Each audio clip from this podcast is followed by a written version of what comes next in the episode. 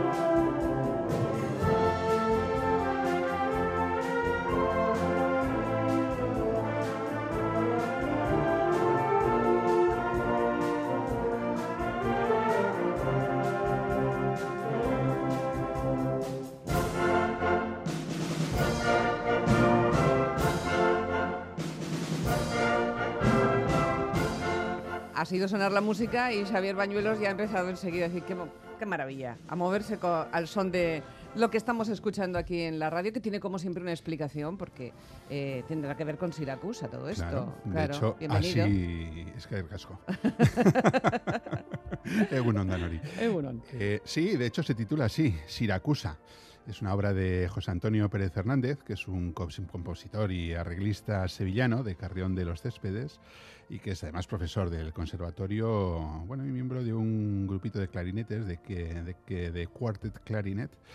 Y bueno, está interpretada por la Musikverein Oberinsingen. Me alegro. Me alegra mucho. La, orquesta de la Sociedad Musical de, de Oberinsingen, que es eh, una pequeña ciudad alemana. Bueno, en realidad es un barrio, por así decirlo, de, de Breisach, eh, en Baden-Württemberg, que es una pequeña ciudad eh, alemana muy cerquita de Friburgo, entre Friburgo y, Basilea. Y la explicación es tan sencilla como su título, porque nos vamos efectivamente a Siracusa. Nos vamos a Siracusa, hemos presentado nuestro tema musical y nos vamos a situar, por supuesto, en Sicilia, pero ¿dónde exactamente? Pues está en el suroeste, al, sur, de, de Catania y está ya casi casi en el vértice del triángulo que forma, que forma la isla, del triángulo, digamos, eh, inferior derecho que forma la isla.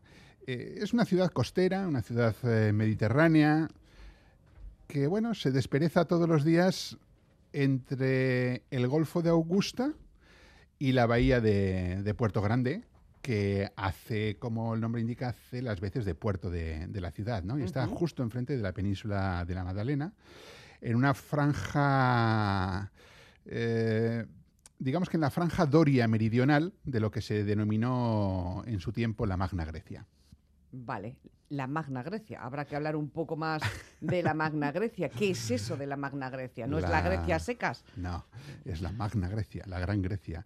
La Magale Elas, que es como se decía en griego clásico. A ver, resumiendo, la Magna Grecia era el territorio que ocupaban las colonias griegas en el sudoeste y el sur de la península itálica y Sicilia.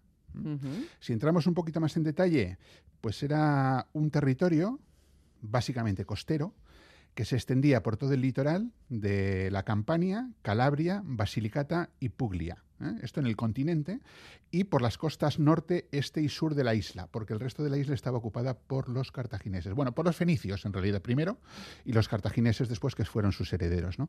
O sea, vamos, que bajaba desde Capua Caserta Nápoles, esa zona, hasta Regio de Calabria, luego llegaba hasta el Tacón, hasta Trento y Leche, y después recorrería Sicilia desde Palermo, desde Palermo a Messina, de Messina a Siracusa y de Siracusa más o menos hasta Masara, sí, por ahí.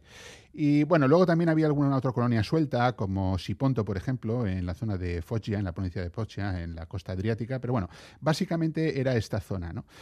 A ver, hay que tener en cuenta que los griegos comenzaron a, colonizar la península itálica en el siglo XI a.C., es decir, que nos remontamos muy allá.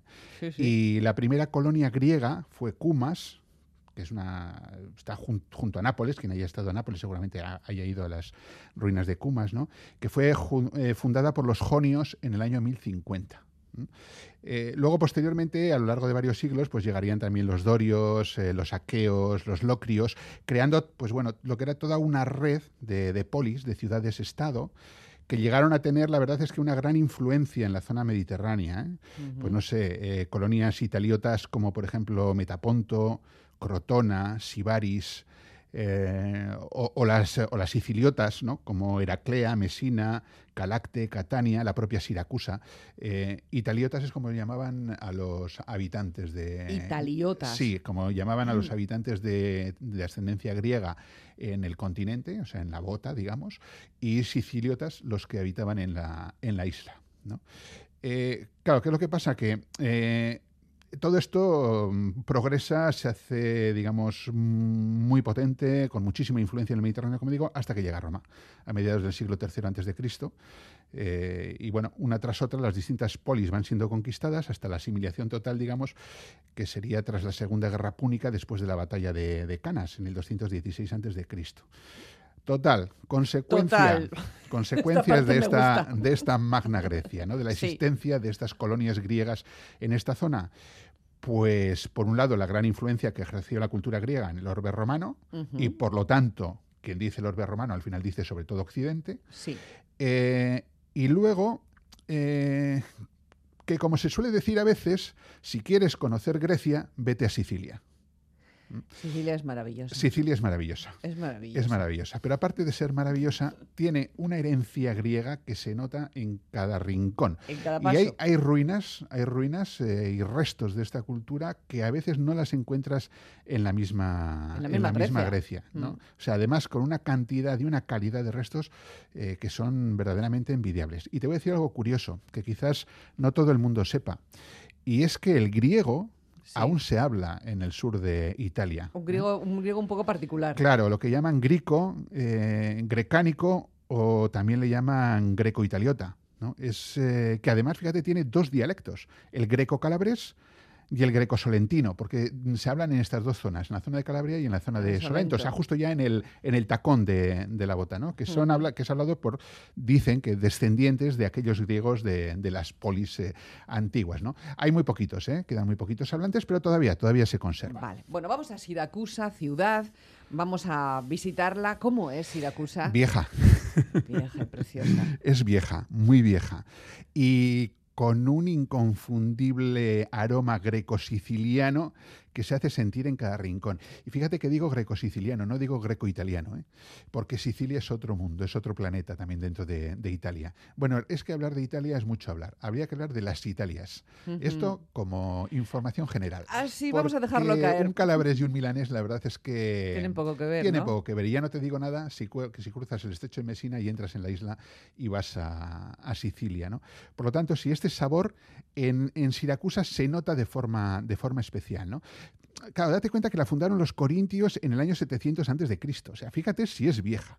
Es la segunda colonia griega, ¿no? En la isla. La primera fue Naxos pero se convirtió eh, de una forma bastante rápida, además, en la ciudad, en la polis más importante eh, de Sicilia y yo casi diría que de toda la Magna Grecia, ¿no? Y a decir de Cicerón, ¿eh?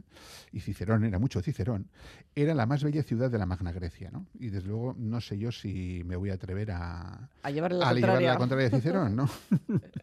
Pero vamos, se dice que llegaba a, a, competir incluso con la misma Atenas, ¿eh? De hecho, en alguna ocasión derrotó también a Atenas en, en lides bélicas, ¿no? Por lo tanto, es vieja. ¿eh?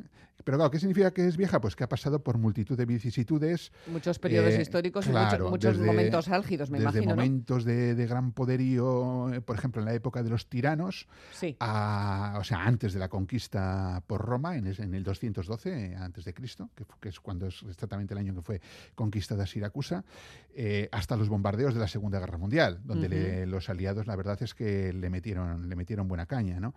Y bueno, pues entonces ha pasado por épocas de prosperidad, por épocas de, de decadencia, de destrucción, de construcción.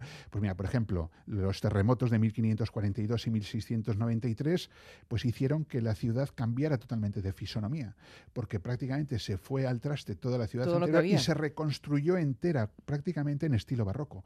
Entonces, a partir de ahí tenemos una ciudad barroca que pues, va sumando neoclásico, etcétera, ¿no? O lo que ocurrió después de la Segunda Guerra Mundial, porque eh, la destrucción fue bastante amplia, ¿no? Entonces, la posterior eh, reconstrucción que dio como resultado, pues que muchas áreas de la, de la ciudad se construyeran rápidamente, ¿no? Construcción de posguerra con un auténtico caos urbanístico. ¿Qué pasa hoy? Pues que es una ciudad pequeña, un tanto provinciana. Eh, ¿Qué quieres decir con eso? Bueno, pues que no es una gran capital, tiene unos vale. 120.000 habitantes, o sea, no es la vivacidad que tiene un Nápoles, por ejemplo, o una Roma, ¿no? O Palermo, mucho ¿no? menos, o la misma Palermo, ¿no? Uh -huh. Exactamente, ¿no? Por lo tanto, sí, tiene ese toquecito provinciano, pero la verdad es que quien tuvo, retuvo.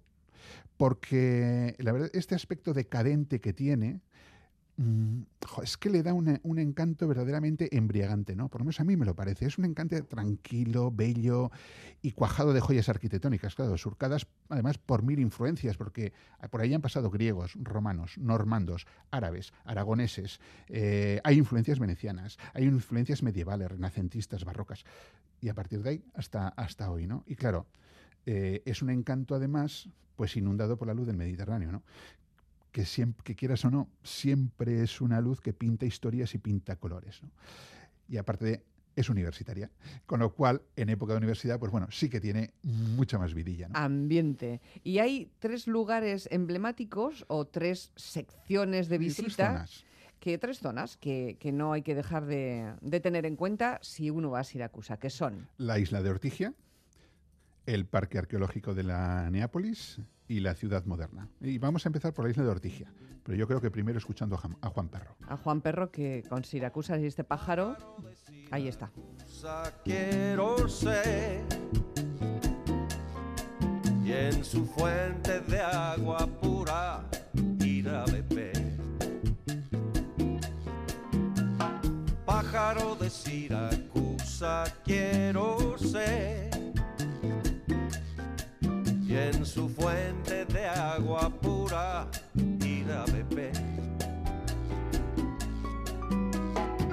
Entre columnas caídas del templo de la memoria, echó un pájaro a volar. El cielo no tiene historia, la tarde es una violeta sobre las rocas del valle agita sus alas, caen estrellas por la calle.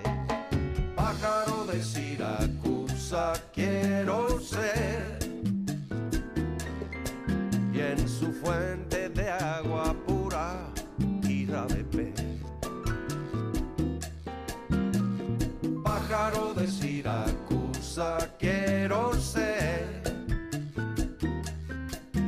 en su fuente de agua pura ir a beber.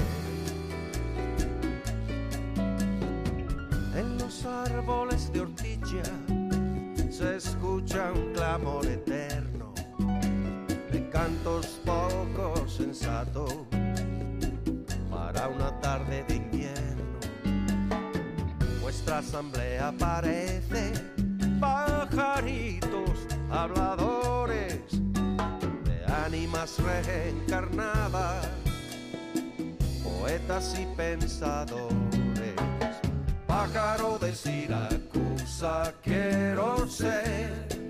Oye, tiene una letra muy apropiada para este, para Sí. este programa de hoy. Sí, porque quizás a alguien le pueda sorprender el ritmo y dices, bueno, el Mm. ritmo, esto es un ritmo y tal. mm, No, como que igual no encaja con. Joder, pero es que la letra es fantástica, ¿no? Fíjate, es que yo creo que Juan Perro aquí define muy bien las sensaciones que por lo menos a mí me provoca Siracusa, ¿no? Columnas caídas del templo de la memoria. Es que es eso, ¿no? En los árboles de ortigia se escucha el clamor eterno. Tal cual. O sea, tú vas paseando por la isla de Ortigia y de verdad que te vienen todas las seras, eh, no solamente a la cabeza, al alma, ¿no?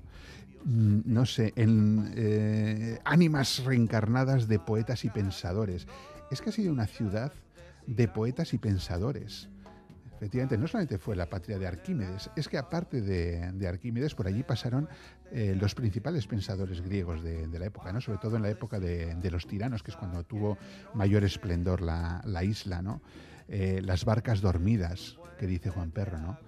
Tal cual las ves ahí reposando en el puerto, que no sabes muy bien si dormitan, si van a salir alguna vez a navegar, eh, y luego, no sé, mojar el pico de agua en la, fuer- en la fuente de Aretusa, ¿no?